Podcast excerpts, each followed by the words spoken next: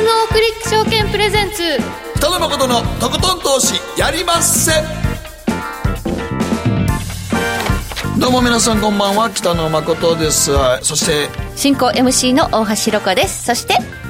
番組アシスタントの早乙女里奈です。はいよろしくお願いします。よろしくお願いいたします。さあということでございまして始まりましたが今日のゲストは？はい株式アナリスト鈴木和之さんにお越しいただいています。はい鈴木さんよろしくお願いします。よろしくお願いします。いつもなら寝ている時間かなと思いますけれども、そうね。9, 9時過ぎたら大体寝てますね。はい、今日はちょっとね、まあ朝早いですからね、はい、あのえそうです。朝早いです。4時 ,4 時ぐらいかですね。5時かそれぐらいです、はい。今日はこの後1時間ぐらいお付き合いいただきますけれどもははい。い、あの昨日の日銀短観はで予想よりは悪くなかったっていう人もいるんですが。そうですね、全体トータルすると、はい。あのそんなに悪くない、まあ、一応マイナス前回よりは減ってるんですけどね、まあまあこれぐらいとどまったというふうに言われてはいますが中を見ると結構落ち込んでますよね。あそうですか、その中をね今日はじっくりとそうですね。はい。まあ、業種別、セクター別にまあどのようなコントラストがあるのか、そしてまあ今後の日本経済、どこが軸になっていくのか、いろいろとお話伺ってまいります。了解しました。よろしくお願いいたします。そして今日は番組後半のマーケットのリアル実践リアルトレーダーに学べのコーナーでは個人トレーダー v コム2さんにご登場いただきます。なんとラジオ日経初登場、まあ、動画音声メディア初登場とはい、よくあのアポイント取れましたね。ありがたいですよね。うん。よくはい。出てもらえると思いますけども、まあ、あの紙ベースではいろいろねあの、うん。出てらっしゃるんですけれども,、はい。もうまあ、実際にオンエアで喋るということはね。初めてなんです、うんまあ、送り人億トレということで、まあ、実際に資産を形成されたその手法に迫っていきたいということですが、まあ、あのちゃかちゃかねどうしても短期でやりたくなっちゃう私なんかにすると、ああこうやってゆっくりやるの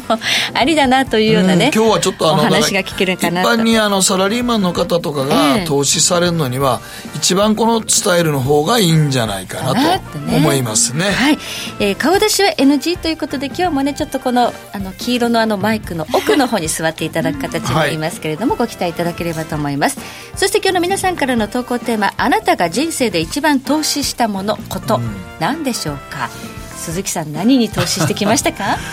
え あの投資っていうよりは浪費の方が これは多かったんじゃないかな。あのまあやっぱりえ飲み会に行ったりですね。あ飲み会。えまあ、まとめてドカッとこう何かに投資したという記憶があまりないなと、え改めて思いました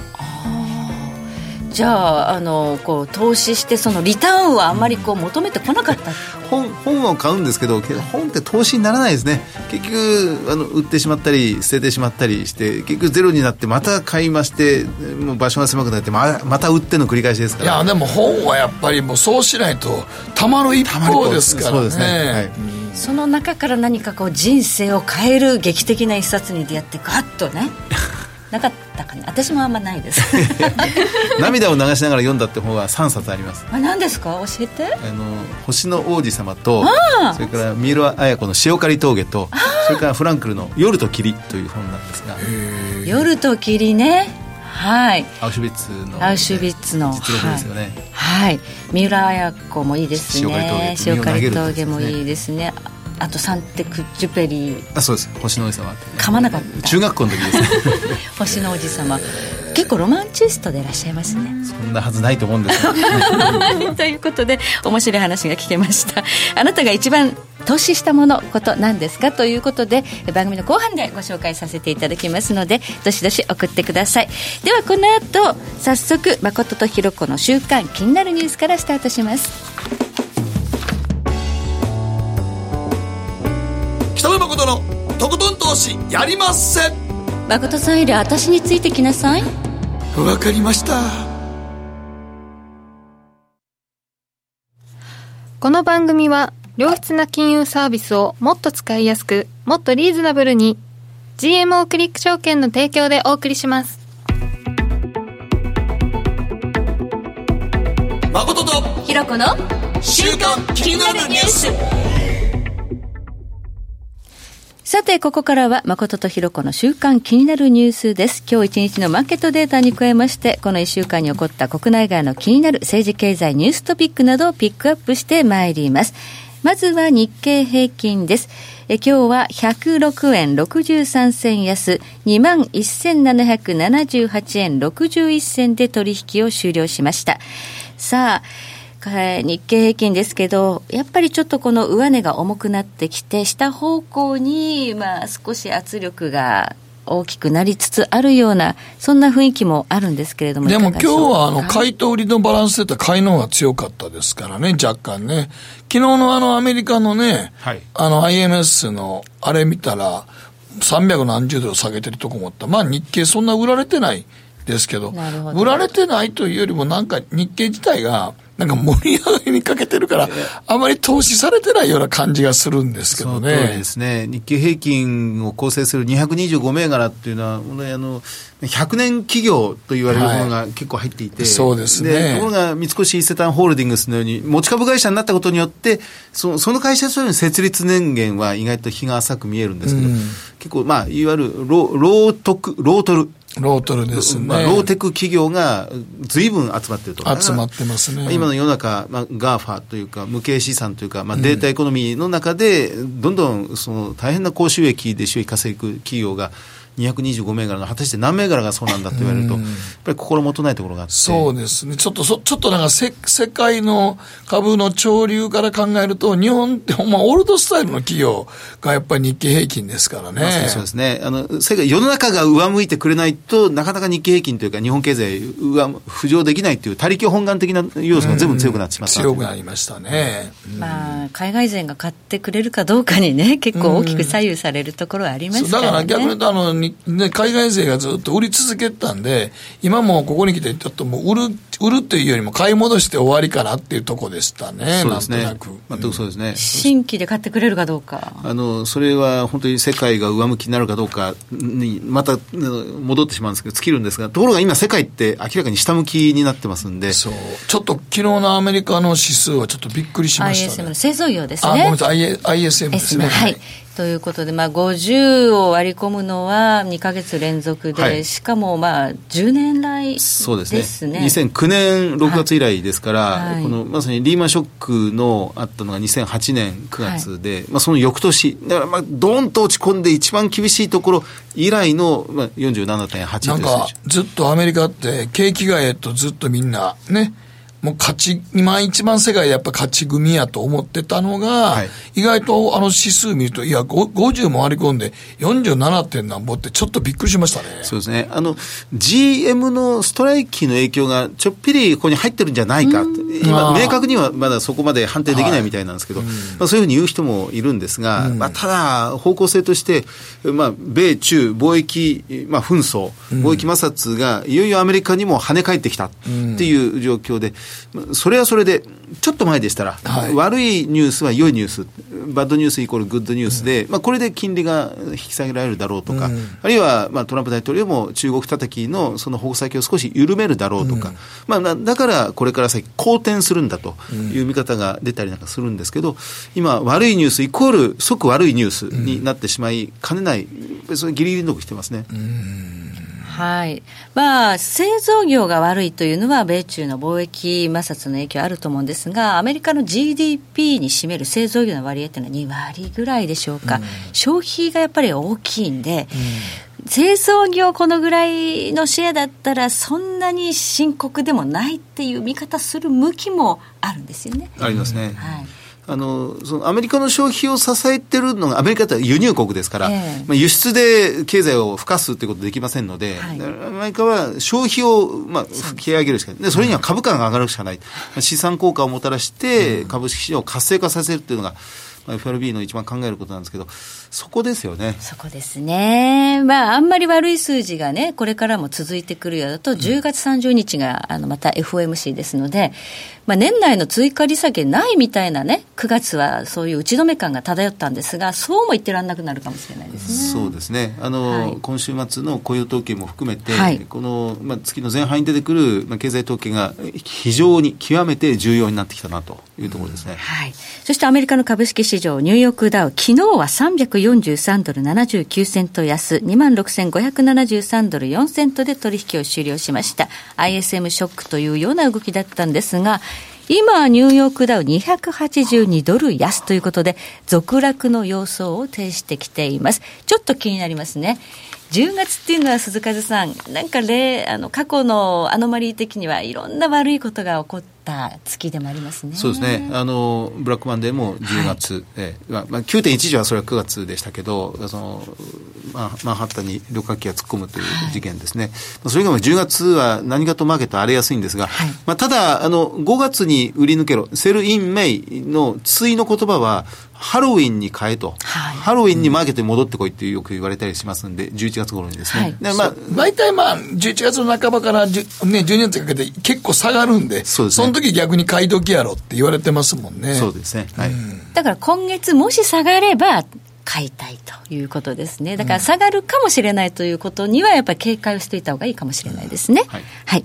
えそして現在の為替市場、今107円40銭台までじりじりと円高が進んでいます。WT や原油価格ですが、え昨日は45セント安の53ドル62セント、え現在53ドル24セント。ゴールド価格ですが、1500ドルの大台を割り込んで、ちょっとテクニカル的には悪化したというような見方が増えてきているようです。ではここからは、りなちゃんがこの1週間気になったニュースピックアップです。はい、えー、今週は、ツイッター社リプライ非表示機能をアメリカと日本で公開というニュースなんですが、ツイッターのリプライ非表示は激しい賛否の議論を呼んでいますが、カナダでの初期テストに続いて、アメリカ時間でいう9月の19日より、アメリカと日本で、これまだテスト段階らしいんですけど、この機能が一般公開されたというニュース知ってます？リプライの非表示、はい、はい、そもそもリプライを消すことができなかったっていうのはツイッターだけなんですよね、インスタグラムやフェイスブックはあのユーザーその投稿主が削除できる機能がもともとついているのにもかかわらず、はい、ツイッターはダメと、うん。まあ、これなんですけどこのツイッターというのが誰もが自由に発言できる広場というのを理想としていたために、はい、他人の発言は削除することができなかったんですがこれがまたこのツイッターの性格によって無礼な攻撃やネットいじめを生んでしまった。ちょっとその掲示板的にね、はい、あのなんかこう悪口を応酬になったりこれ炎上という言い方もしますもんね、はい、今ね、そうなるようなきっかけになるようなものをまあ消したりすることができるっていうのをテストしてる。らしいです。うん、できるようにしといた方がいいと思うけどね。この機能は、まあ、だってもうあの結局さ、なんかツイッターで揉めても、はい、拡散した人までが、責任問われることありますからね、もうだんだんだんだん。あリツイートしただけでもね。だけでもね。それはダメですよって、うん、確認もせずに。そう、だからもうフェイクニュースなんかも、熊本の時にね、若者が、あの、どっかの映像で虎が街に逃げ出した、動物園から虎が逃げ出したよって、あれみんなもう何の確認もせんと、ダーってあれ、拡散したから、もう、もうすごい偉いことになって、みんなほんまに逃げ出した。よ。あれ、写真見たらとてもじゃないけど、熊本市内でもないし、どっかの海外の映像やったし、だけどそういうキャプションつけて、まあ、いたずらにね、広がってっちゃうっていう、そういう特徴がもあるのがツイッターですからね。いい側面もあるんですよね。すごくこう、一つの情報をわーっと広げて、災害時にはいい情報もありますが、悪い情報で嘘だったり、フェイクだったりするっていうのは問題ですよね。うん、ことわざにある悪事千里を走るがそのままになるときありますからね。うんということで、これ、実装される可能性はあるんですか？うん。ライオンかトラじゃなくて、ごめんね。はい、あライオン、ライオンでした。うん、そうですね、これは一応、カナダとアメリカと日本のみでしかまだこの機能は動いてないらしいんですけど、はい、一応これでまあ評判というか、うん。まあまあそれほど文句が出なければこのまま実装されると思うんですけどね。でもまあツイッターで結局みんななんかわーっとなんかね炎上したりとかするのが嫌やから若い子たちはインスタグラムに行ったって経緯があるので。結局ツイッターやってるのって今一番多いのは40代50代じゃないかな。うん、そうなんですか？だってまあそうやと思うよ。だって若いだってツイッターわざとやるどっちかとインスタの方が女の子たちは多いでしょ、う。まあ、写真メインですかね。うん。そうですね。何もそこでだから炎上する目的もないし。うんツイッターに書き込むときは、こわごわ書きますもんね、うん、これ、炎上しないだろうな、何度も4回も5回も読み直して、これならできるかなっていうんで、ポンと押すっていう、恐る恐るやってるような気がありますよね。140文字だから余計難しいんですよね。ということで、ツイッターの新しい機能実装されるかもしれないというニュースでした。はい、以上、ここまで誠とひろ子の週間気になるニュースでした。北野誠のとことん投資やりまっせ。やりまっせって何語ですか？さあ。占えましたぞあなたの未来。えどんな？あなたは努力次第で大きな成功を収めます。ただし野菜中心の食事と早寝早起き適度な運動をして健康なんだよ。母ちゃんのセリフと一緒じゃん。未来は自分で切り開く。株式 FX は GMO クリック証券。あらっしゃい。ご注文どうぞ。うーんと、大盛りラーメンにトッピングで、チャーシュー、コーン、メンマ、海苔、それに、味玉、白髪ネギね。あ、バターとワカメも。全部のせ一丁シンプルにわかりやすく。株式 FX は GMO クリック証券。ねえ先生、好きって10回言って。それ、10回クイズでしょ。いいから。じゃあ、好き好き好き好き好き好き好き好き好き好き。僕も先生好き。え？もう。思わず笑みがこぼれる。株式 FX は GMO クリック証券。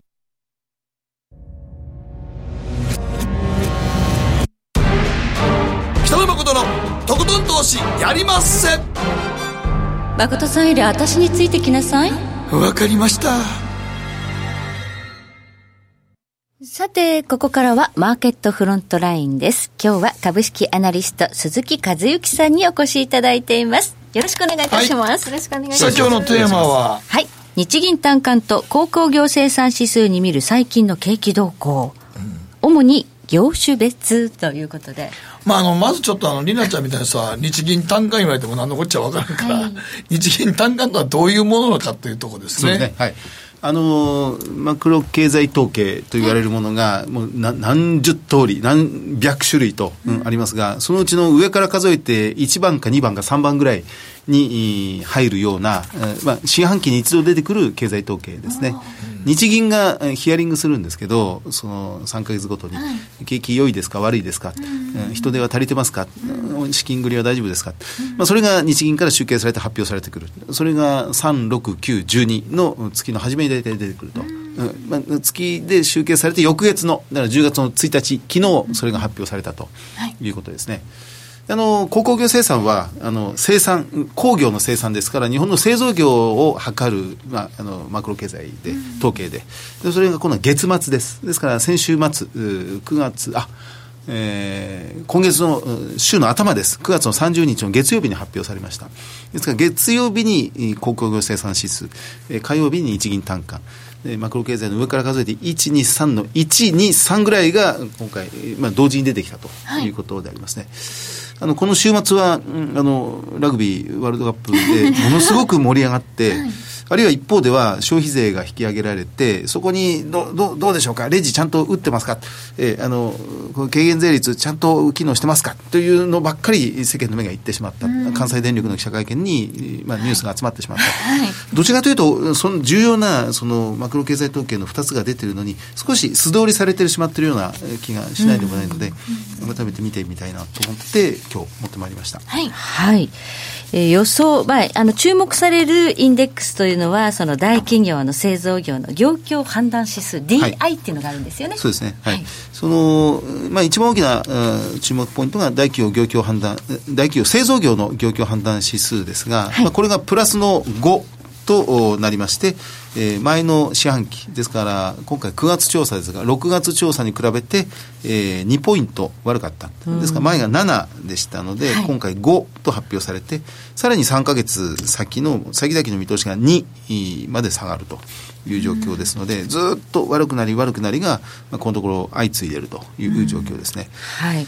ただまあ予想よりはまあ悪くなかったみたいな感じでふわーんというね。そうですね。口のイメージでしたね。そうですね。まあ一応3四半期連続で、えー、悪かった、でその4四半期前悪くなかったっていうのもそれも変わらずぐらいでしたので、プラマイゼロでしたからやっぱりずっと悪い状況が続いているということですが。そうですね。あの水準としても6年ぶりの、まあ、悪さ。低い水準か。ということになりますので。全体としては、はい、アベノミクス丸6年、はいまあ、今7年目ですから、アベノミクス以前ぐらいのところまで来てしまったという状況でありますね。じゃあ行ってこいみたいな感じになっちゃってるんですか？今、そうですね、経済状況としては、そんなようなこう、ことになってます。それからの、これをですね、あの、業種別に見て、はい、すごく3か月前の調査と比べて悪くなったセクターと、はい、えー、まあ、3か月前と比べてそう言っても結構良くなってるセクターとがいくつかあるので、はい、まずそれをざっと見てみますと、すごく悪くなったなと。まあ、全体トータルでもあの3四半期連続で悪化してるんですが、えー、個々の業種で見てすごく悪くなってるのが石油石炭はい、あの JXTD とか、はい、出光興産が属する。石油石炭がこれ悪くなってますね、はい、まあ、ここはすごくぶれやすいので、まあ、これはまあその原油の見通し一つとって、はい、えー、まあ仕方ないかな価格動向にもねかなり影響される、ね、それがすべてみたいな業界ですよね。はい。それから、非鉄がかなり良くないです。まあ、非鉄というのは景気動向に非常に敏感なところなんですが、うん、えー、まあ、前回がプラマイゼロだったのは今回、マイナス18ですから、でかいね、えー、かなり大きく落ち込みましたね。ゼロから10、マイナス18は結構大きいですね。すね。あの銅とかアルミとかニッケルアルミとかニッケルね、えー、ここは世界中が注目している、うん、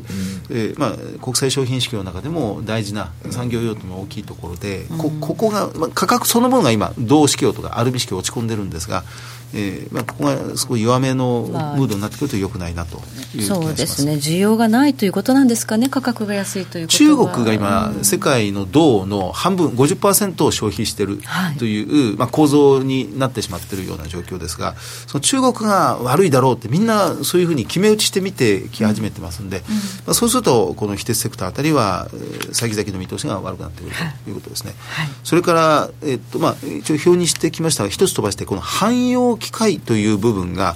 結構大きいんですよ。汎用汎用機械に代表される汎用機械生産機械それから下の方に業務用機械ってありますがこの機械というのが、結構肝なんですよね、はい、日本の産業界の。あの要は先先行指標中の先行指標というふうに言われてまして、はい、その産業機械その汎用機械を含めたここここの部分が上向くか下に行ってるかがその先々、はい、まあ、一応6か月と言われてますけど、はい、6か月先の景気状況を随分示すというふうに見られていて、はい、ここではまあ、言葉の定義は後でまた述べますが、汎用機械が、えーまあ、3か月前と比べてマイナス8ポイント、それから生産用機械っていうのはまた一つ飛ばして、これがマイナス6ポイント、ダメだ。ここの部分が少し効いてますね。でその汎用機械っていうのは、ちょっと油臭い業界の話で恐縮なんですけど私はこの汎用機械あたりすごい好きなんですがあのボイラーとか、はい、あのポンプとか、はい、あの圧縮機なんてよく言われるんですけど、コンプレッサーとかですね、はい、あのいわいわゆる一般の企業が、はい、製造メーカーが設備投資を行うときに最初に据え付ける一番この基礎中の基礎の機械なんですよね、まあ、中小企業が相当ここは大きいんですけど、はい、このボイラーとかポンプ上場企業でいうとボイラーだったら三浦工業とかですね、はい。はい、6005とか、はい、あとはこれはエバラとかが変わってくるんですが、ここが上向くとその世の中全体明るさが結構出てくるんです、今これが結構落ち込んでる、落ち込んでるんだ、はい、設備投資がじゃあちょっと止まってるっていう考え方ができるそうですね。結構企業は今やる気になってるんです。あの、はい、第4次産業革命が目の前に迫ってる、はい、まあ、自動車業界の自動運転だとか、はい、あの EV 化に、もう早く我が社もそこに出ていかないと、ね、乗り遅れたくないっていう要するに負けたくないと、みんな思ってるんですが、ただ米中の問題がわからない。そのブレグジットの問題がわからないっていうので、まあ、ストップしてしまってるとちょっと待とうかってことですね。結論出るまで政治的なね。まさにそうですね、はい。で、このもう一つ、生産用機械っていうのがありまして、はい、これが俗に言う半導体製造装置とかですね、はい、液晶製造装置とか、はい、非常に金額が大きい、大企業がもうここに相当もうどっぷり突っ込んでるというところですね。あのもう多品多品種少量生産。で、まあ、半導体製造装置って一つ作ると10億円とか50億円とかかかる機械なんですが、うんはい、それが出るか出ないかっていう部分は、結構インパクト大きいんですよね、あのロボットなんかもここに入ってきます、ロボット、建設機械、農業機械なんか全部入ってきて、はい、ここがやはり結構落ち込んでますよね。あのまあ、今回あの、生産用機械、まあ、前回比でマイナス6ポイント、はい、で先々の見通しが3まで下がるんですが、はい、あの去年のそ今頃、はいまあ、ちょうど1年前の9月はこれ48だったんです。はい。景気良いですか悪いですかっていう引き算で出すこの業界判断 DI、生産用機械48っていうところから、その9月48、12月40、うん、で、今年の3月が31、はい、で、今年の6月17、で、今回11。落ち込みが大きい。で、さらに3回先は3ですから、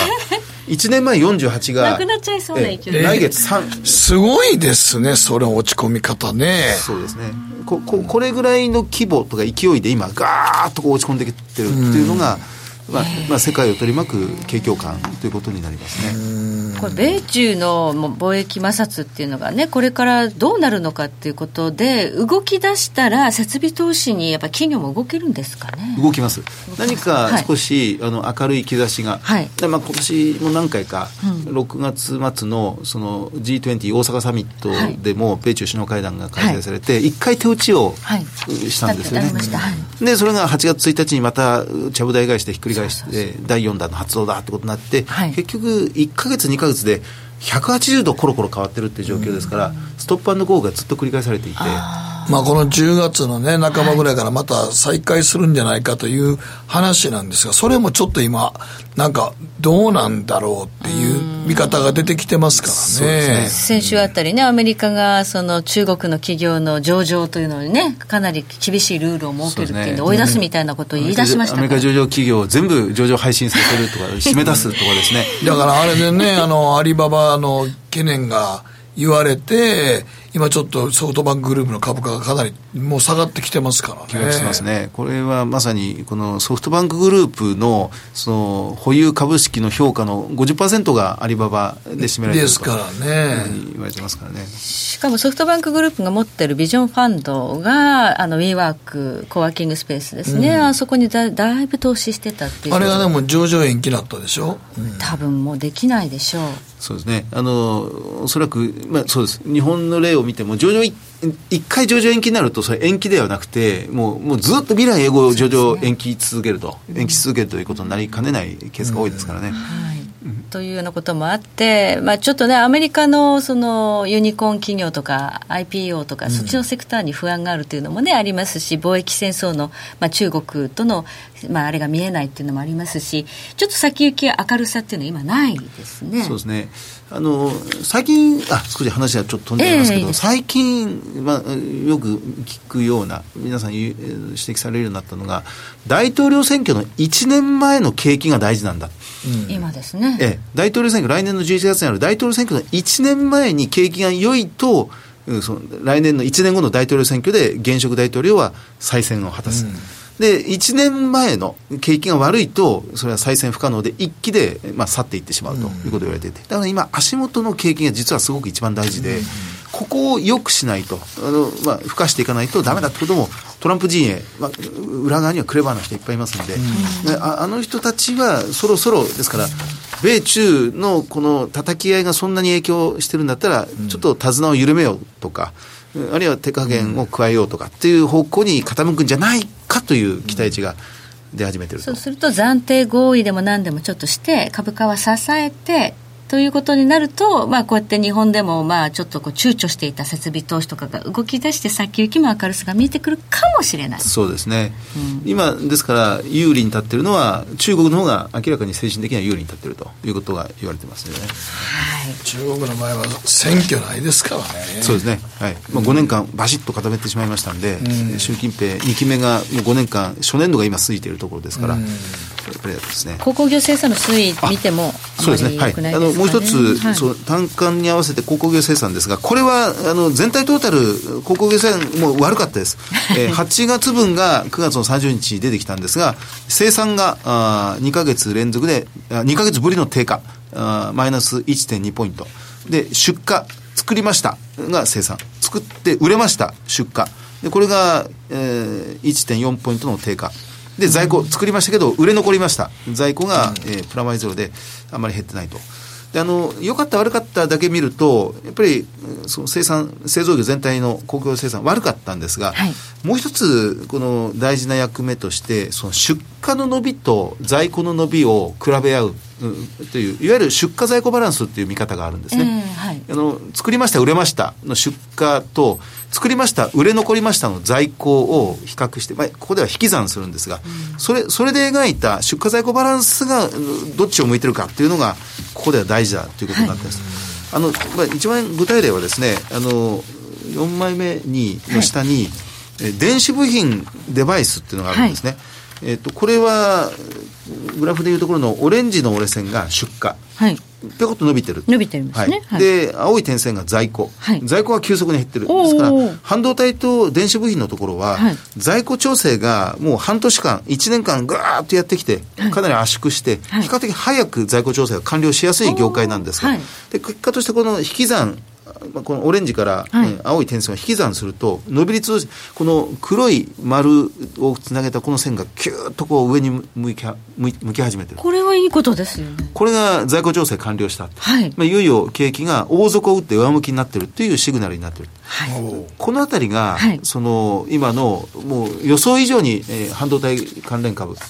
それから電子部品関連株が堅調な世界経済こんなに悪いのに、はい、ここだけはしっかりしてるっていうこれの唯一のよりどころになってると言われてますね。電子部品半導体ああそうですか。製造業がちょっとだめだなみたいなねそのデータがこのところ多い中で、はい、まあ、こういったところの、まあ、ちょっと一巡してそうです。上がってくれもう一つ、はい、えー、次のページの上の方になりますが、はい、今度は同じようなエレクトロニクスの情報通信機械ってあるんですね、はい、これがいわゆる、まあ、あの具体的にファーウェイですファーウェイの、はい、まあ、ライバル企業、はい、まあ、富士通とか NEC とか、はい、まあ、もっと言えば安立的な、はい、5G 関連に属するようなところですよね、要は通信機器の部分です、やっぱり 5G の設備投資は結構足元立ち上がってきてるなと。これもものすごい勢いで立ち上がってるじゃないですか。黒い線、丸印の点線は引き算した結果ですね。そうそう、まあ、本当 V 字型の急回復在庫が青い点線が相当減ってますよね、やっぱり結構出てるんだなと、はい。うん、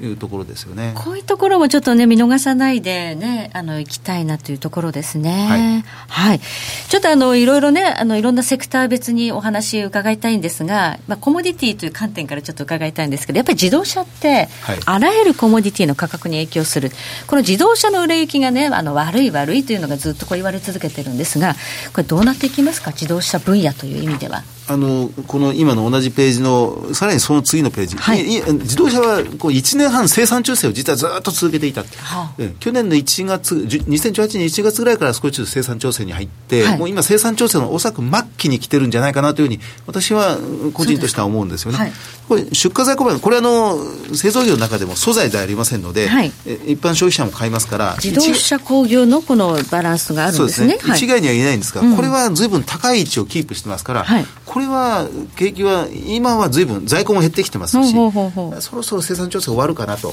い。う気がしますね。はい、はいでさらに言えばトヨタのあのもう怒涛のグループ戦略。そうですね。マツダに出資してスバルに出資して、はい、そうですね。仲間作りに対して急いでるっていうあのトヨタの姿勢というのは多分世界に対して相当刺激インパクトを与えていくんじゃないかなというふうに期待してます。もうね軽自動車弱かったけどダイハツがもう完全にもうトヨタのトヨタ今でもあのね日本のあのスライド式タクシーあ,、はい、あれ一人勝ちですからね。ワンボックスタクシー。乗りやすいですもんね。うん。あれがもう補助金のあれもあって東京なんかすんごい勢いで増えてますけど、はい、あれ9割がシェアトヨタですからね、はい。うん、世界の自動車産業の中でやっぱトヨタっていうのはやっぱり生き残っていくというかそうですね、まあ、ヨーロッパのフォルクスワーゲン、はい、そして日本のトヨタ、はい、ここに相当集約されてトヨタ方式、フォルクスワーゲン方式で、世界をなびいていくんじゃないかなというふうに期待してるんですけど、はいまあ、製造業とはいえ、これからそのシェアリングとか自動運転ということになってくると、5G とかね、これやっぱりエレクトロニックとか。いや、自動運転に関しては 5G でしょうね、やっぱりね。そうですね。5G は単なる携帯電話のスピードが速くなりました。動画が電車の中でも見やすくなりました。じゃあ全然とどまりませんので、うん、社会全体を多分変革するでしょうか、ね、そういうインフラの変革でしょうね。はい。ということになってきますから、まあ、トヨタっていうのはこういろんなこの日本のねたくさんあった自動車メーカーっていうのをこう一つにまとめていこうそうですね、まあ、リーマンショックの立ち上がり、うん、2009年から2014年まで、世界中が自動車産業を回復させることで、世界全体の経済を持ち上げて、ちょっとこの2、3年、勢い落ちてましたけど、はい、そろそろ浮上かなおお、それは嬉しいですね、日産は大丈夫かな？なんて思って厳しいですね、厳しい。日産厳しいですね、日産は厳しいかもしれないということですね。はい、以上、ここまでマーケットフロントライン、鈴木和之さんにお話伺いました。ありがとうございました。ありがとうございました。誠のとことん投資やりまっせ GMO クリック証券の CFD では日本225や米国30など世界各国の主要な株価指数原油や金などの商品レバレッジ ETF リート ETF 外国株など世界中の金融資産を買いからも売りからも手数料無料で手軽に取引することができます今まで気になっていた世界中のあの指数あの銘柄、あの商品に投資ができます。パソコンからスマートフォンまで高性能なトレードツールも魅力。CFD も GMO クリック証券。GMO クリック証券株式会社は関東財務局長金賞第77号の金融商品取引業者です。当社取扱いの金融商品のお取引にあたっては価格変動などの理由により投資元本を超える損失が発生することがあります。お取引をする際は当社のホームページや契約締結前交付書面にて手数料などの諸経費及びリスクについて十分ご確認ください北野誠のとことん投資やりまっせ。やりまっせって何語ですか？さあマーケットのリアルということで今日は個人投資家のはい。V コム2さんにお越しいただいております。よろしくお願いします、はい、よろしくお願いします。ちょっと顔出しは NG ですが、よろしくお願いします、マイクの奥に座っていただいております、はい、V コム2さんあの皆さんはまず最初大体どれぐらい最初になぜ株やろうとしたんですか？えー、始めたのは2003年頃になりますが、はい、えー、ちょうどワタミのお店に行った時に、株主優待券の宣伝の何かポスターみたいなのがポスターみたいな貼ってましたね、はい、でそれをきっかけに優待を使って食事をしてみたいなというのがきっかけであじゃあ最初にワタミをまず買った、えー、そうですね。一番最初はワタミでしたね、身近なところから始めたんですね。そうですね。うん。そこからでもあのワタミの、まあ、優待株優待券をもらって、まあ、買ってみてそこで株に興味を持ち出したんですか？そうですね。株まあ、株というより株主優待をとにかく使いたかったっていうのが 一番最初のきっかけ。最初割とだから可愛らしい。そうですね。ただ実際、えー、株を買ってみると、うん。いろいろないろんなことに興味を持ち出して、うん、まあ、日経新聞もそれまではあんまり興味を持って読めなかったんですけど、はい、いろんなニュースを、まあ、経済関係のニュースを興味を持つようになって、えー、どんどん、まあ、優待株だけでなく、うん、まあ、経済の世界に踏み入れていったというような流れです。ね。はい。あのえー、最初、ワタミから始まったんですが、やっぱりあの、なんていうんですかね、あの、あの、優待銘柄っていうのは結構やっぱり最初チェックしたんですか？そうですね。雑誌の特集なんかもたまにありましたので、ね。はい、まあいろいろな優待株を見て本当に一番最初は、えー、利回りの高いえ魅力的な優待株を探していくというようなパターンでした、はい、2015年にオクトレにねあの送り人になるんですが優待だけでしたか？他にいろんなことやりませんでしたか？一番最初はまあ、その経済に興味を持ち始めた時にいろいろなまあ経営者の本にも興味を持ちまして、はい、まあ、若い当時でいうとサイバーエージェントの藤田さんの本などを、まあ、読んで興味を持って、まあ、実際に投資してみて、まあ、それと一緒に、えー、藤田さんの周りにいる人たちいろいろな経営者の本が出ていたので、まあ、そういった新興市場の株も、まあ、それは優待はついていなかったんですけど、はい、まあ、企業を応援するという気持ちで買っていったのが、まあ、当時でした。それはうまくいきました。新興銘柄ですねそうですね。その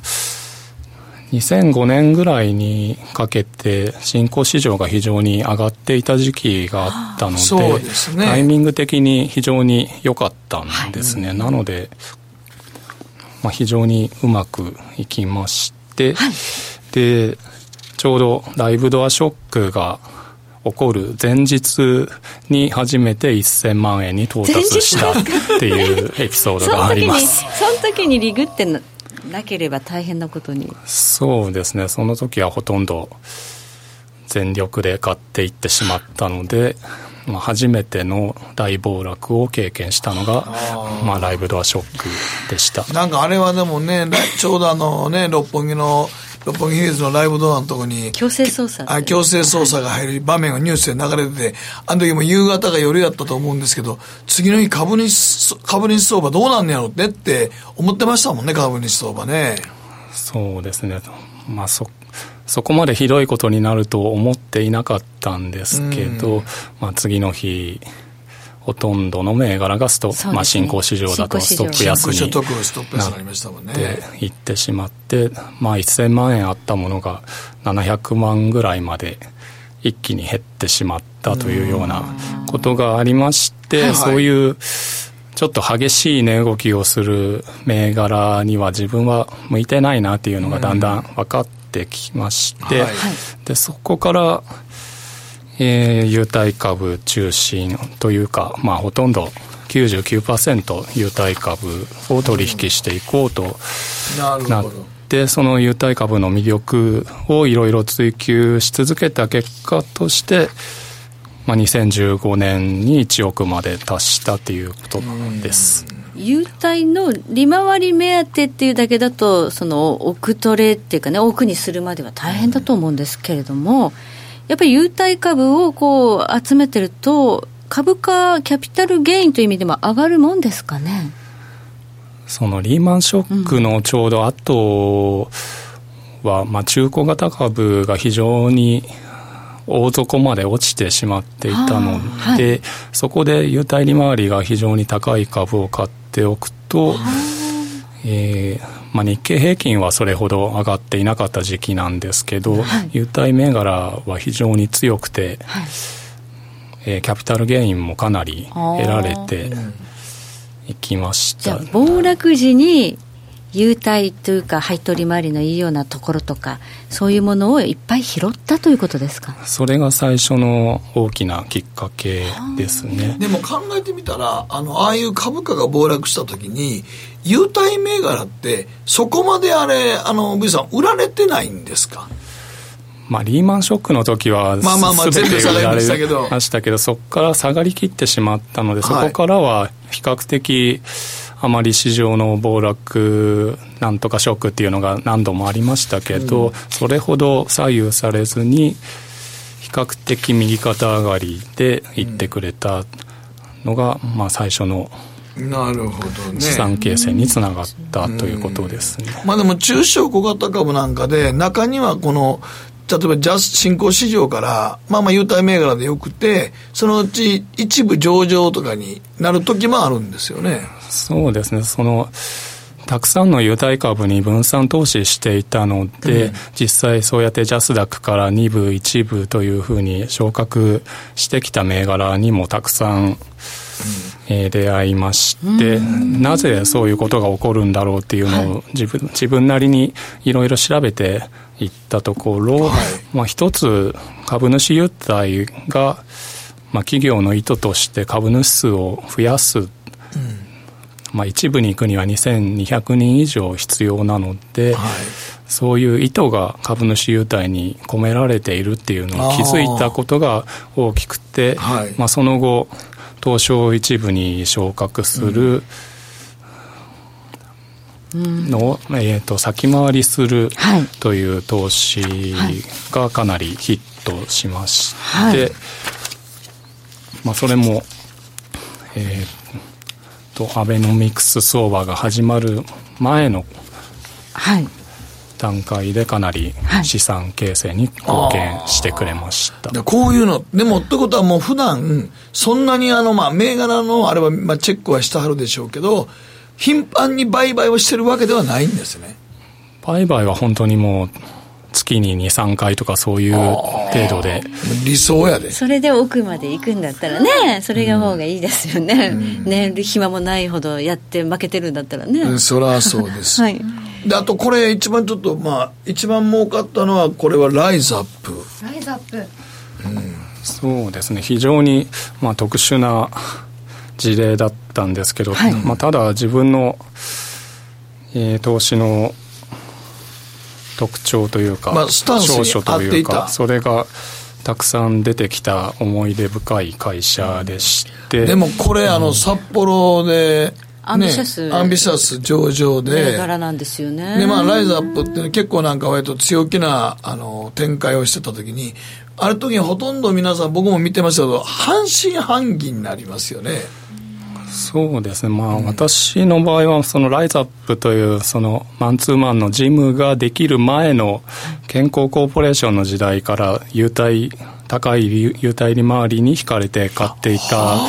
ので、まあ、そこがスタートで、まあ、ライズアップが、まあ、初めてできた頃確かに、まあ、皆さんと一緒に半信半疑になってはいたんですけど、はいはい、まあまあえー、と株主でいると毎回決算決算単身の文章とか、はいえーま、毎回読んでると非常に強気なコメントが書かれていて、まあ、決算説明資料を見ても非常にこれはいけるんじゃないかというようなことが、えー、分かってきた段階で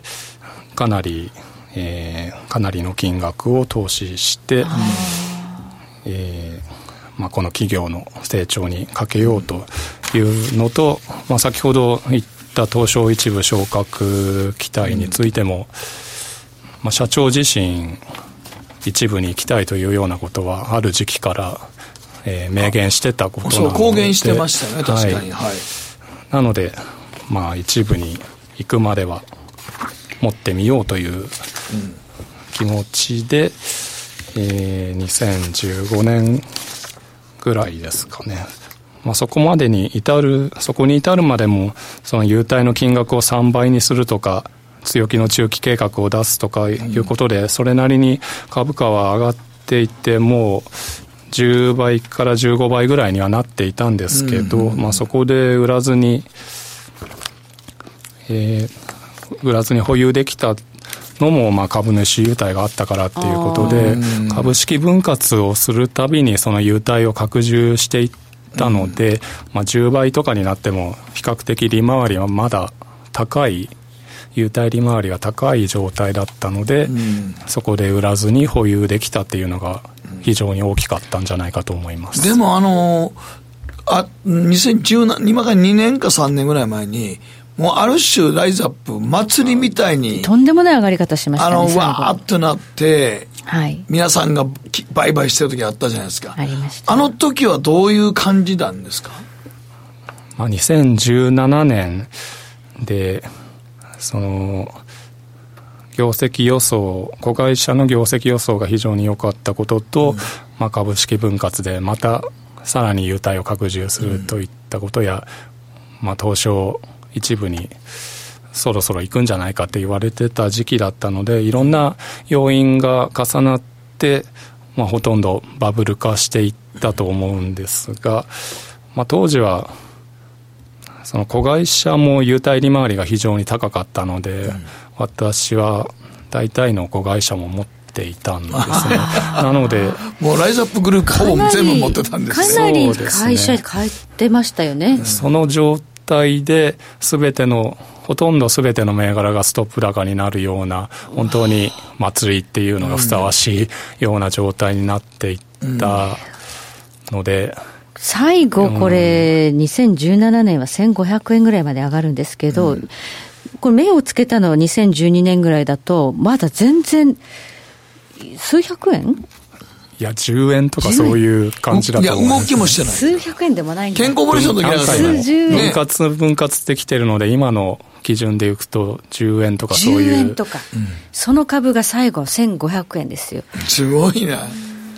それをも持ち続けられたっていうとこがすごいですよね、やっぱり。まあ、それは本当に株主優待のおかげだと思ってます優待があるからっていうんで。こ こはだからそこ揺るがなかったら偉いですよ持ち続け。普通10倍とかだったらもう売ろうと思いますからね。10倍どこの話じゃないもんねこれね。大変だ。でも今はこれ、手締まってるんです、ね、そうですね、その中期計画の数字で、はい、営業利益350億円っていうのがあったんですけど、はい、それをベースにすると、私のその目標の時価総額で5000億円ぐらいと考えていたので、その当時の株価で今の、今のベースだと1050円ぐらいになると思うんですけど、そこの時点に達した時に数万株を売ったっていうでもね、ことです。10円とかいうレベルのが1000円で売ってるわけですから。100倍ですか、ね、すごいですよね。はい、ということで、これが一番成功した体験談ということですが、ちょっとね、時間も迫ってきたので。そうですね。最後に、あの、えっ、と、やっぱりその、まあ、あの、一般的にサラリーマンの方とか株やるときに、あの、ここ、まあ、言ってみたら、ね、ベイさんみたいにあんまり、こう、長期でも、中長期で持つっていうときは、株価のチェックはど、株価のチェックというか中身ですね。やっぱり優待をちゃんと見とくってことですか？まあ、その魅力、企業の魅力をどこに見出すかっていう一つが優待の魅力なんですけど、その他にも、まあ、通常のバリュー投資と言われるような、えーまあ、含み資産に代表されるような資産株の魅力であったり、その利益成長をえー、魅力と考えるやり方だったり、はい、あるいはまた私のやってきた東証一部上位市場への昇格といったいろんな魅力が、えー、企業にあると思うのでそれをどう発見するか、まあ、それは長い間、えー、優待株に集中して取り組んできたからこそその魅力を発見できたっていうことなので何か一つ二つでも、はいさあ個人にもできることはいろいろあると思うので、はい、えー、それを探して自分に合った投資法を、えー、見つけていっていただけたらうまくいくのではないかと思います。はい。わかりました。はい。今日は番組初登場ということでお話伺いました。V コム2さんでした。どうもありがとうございました。ありがとうございました。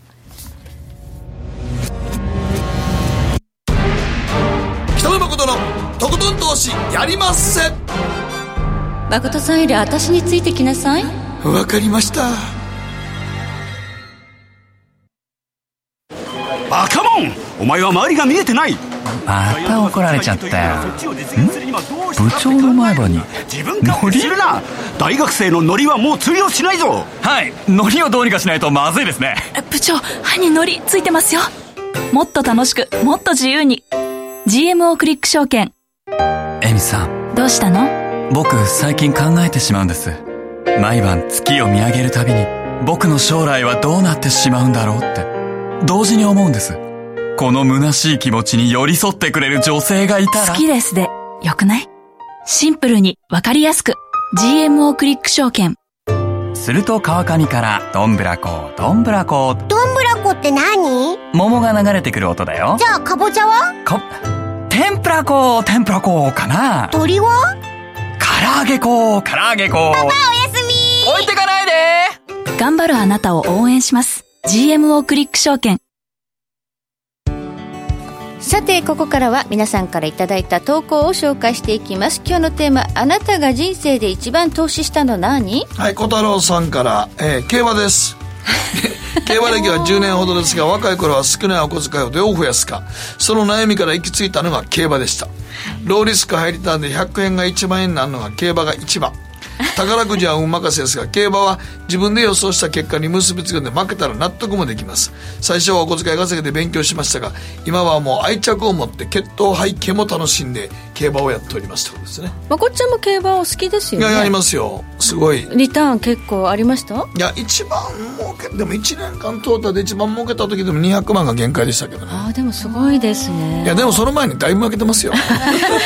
人生トータルではいや競馬負けてると思いますよ、ね、まあ、競馬もともとあのねあの JRA が堂本が結構取ってますんで最初から。はい。そういうもんなんですね。はい。はい、えー、こちら太郎と愉快な仲間たちさんからで一番何に時間とお金を使ってきたかと思い返したらやっぱり本ですか。特に投資関係の書籍は結構購入しました。もともとの価格が高値で大人になってからでないと買えなかった本も結構ありました。面白かったのは古本屋に持って行っても専門書なので買い取れないと断られたことがあったのです。はい、その時はまだ投資ブームの初期だったのでヤフオクだと結構高値で売れた記憶があります。これからも読書に関わらず勉強は続けていきたいものです。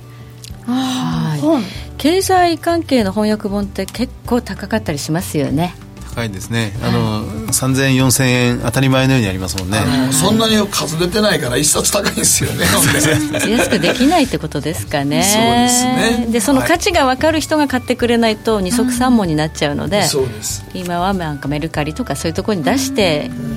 欲しい人に買ってもらうのがいいかもしれないですね。そっちの方がいいでしょうね。はい。FX 楽しいわさんからいただきました。今から28年ほど前バブル絶頂期に24歳で結婚し若いので子供を作らず嫁さんと働いていたらそこそこお金が貯まったのでセドリックかマーク2でも買おうかなと思っていたところ金利が過去最高って見出しに見出しを目にして個人年金を一括で払いましたバブル金利ですね。当時のお金で200万円。若い2人には高額でしたがあと8年後の60歳になると70歳までの10年間毎年90万円が振り込まれます。総額900万ですね、えー、毎年、えー、年月はかかりましたが全く放置のほぼノーリスクで700万増えるのはいい投資じゃないでしょうか。もしタイムマシンで24歳で個人年金を契約する前の自分に会えるならもっと高額で契約しろと殴ってでも説得したいですね。それはみんな思います 私残ってるんですよ。当時の高金利で契約した保険が1個だけ。月額5000円しかかけてないですけど絶対に解約しないです。でもやっぱ金利下がってきてるでしょ当然。いやでももうその時の金利で個人年金はああすごいね。ですよ。だから向こうはもう解約させたくてしょうがないですけど、ね、生命保険会社はスタンスを変えましたよね、はい、ちょっと前でしたら、あこれ解約しましょう解約しましょう乗り換えましょう乗り換えましょうってばっかり言ってたような保険ですが今、はい、これは取っといた方がいいですよっていうようなスタンスを言うようになりました、ね、営業が変わってきたんですかね、ね、だからもう電話かかってきても出ませんけどね。はい時計離れは11時26分回っています。北野誠のとことん投資やりまっせ。